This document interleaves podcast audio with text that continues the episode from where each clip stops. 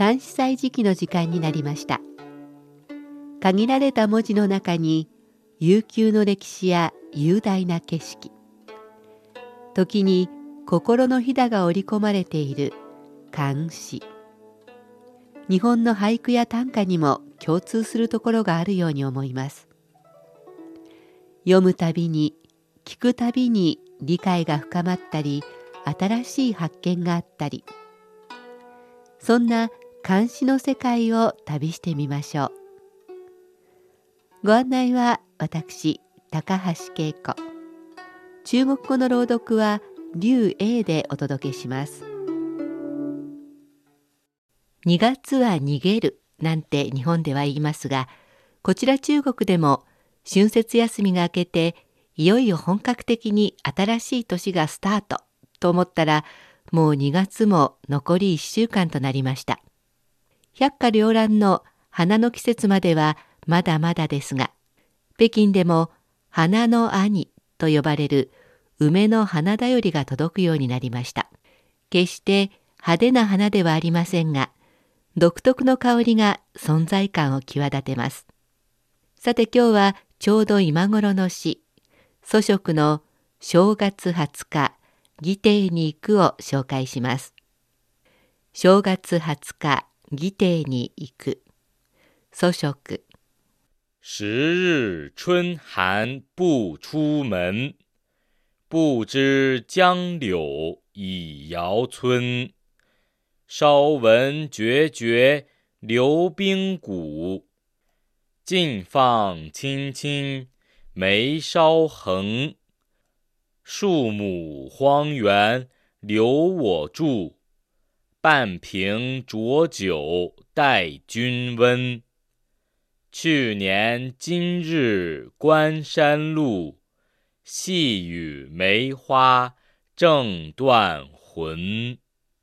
十日の春寒に門を出ず、交流のすでに村にゆるるを知らず、やや聞くケツケツとして氷国の流るるを、つく生々たるをして証根を没せしむ。数歩の公園は我をとどめて済ませしめ。半瓶の濁り酒は君を待ちて温む。去年の今日、寒山道。ささめ、梅花、まさに魂を断つ。もう一度中国語で聞いてください。十日春寒不出門。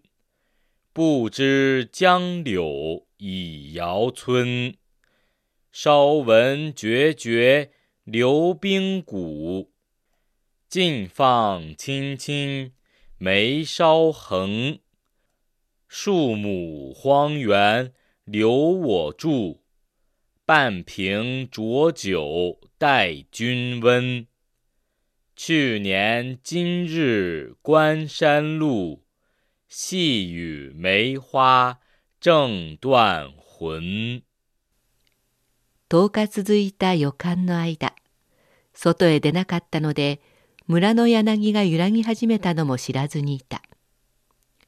氷に閉ざされていた谷の流水の音が聞こえると思ったのはほんのわずかで、野焼きの跡はもうすっかり緑に覆われている。荒れ地に開いたわずかの畑のおかげで私はこの地に住むことができる。瓶に半分ほどになってしまった濁り酒は君のために温めてある。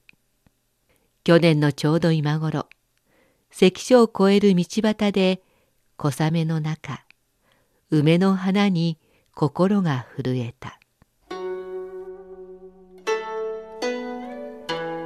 作者祖食は北宋の詩人。豪は東馬で蘇東馬の名前でもよく知られています。四川省美山市の人。22歳で紳士になりますが王安石の信奉に反対し左遷されることになります。今回の詩は左遷先の湖北省甲州でのものです。タイトルの正月20日はここにやってきて1年目のお正月のようです。数歩の荒れ地を耕しと極目で言っています。左遷されているわけですから自ら好きを持ち畑を耕す。かなり厳しい生活を送っていたことがわかります。そのすぐ次の句では半分になった濁り酒を君のために温めてあると言っています。この君とは村人のことでしょう。左遷され心身ともにつらい生活なのにめげることなく村人と親しくしている様子がわかります。最後の2句は一年前に都から甲州へ下る道中の情景です。落胆していたのでしょうに道端の梅の花に心が動く。どこをとっても後世に名を残す詩人は違うなと思います。ではおしまいにもう一度聞いてください。正月20日儀亭に行く。祖食。十日春寒不出門。不知江柳已遥村。稍聞决绝流冰谷。近放青青眉梢横。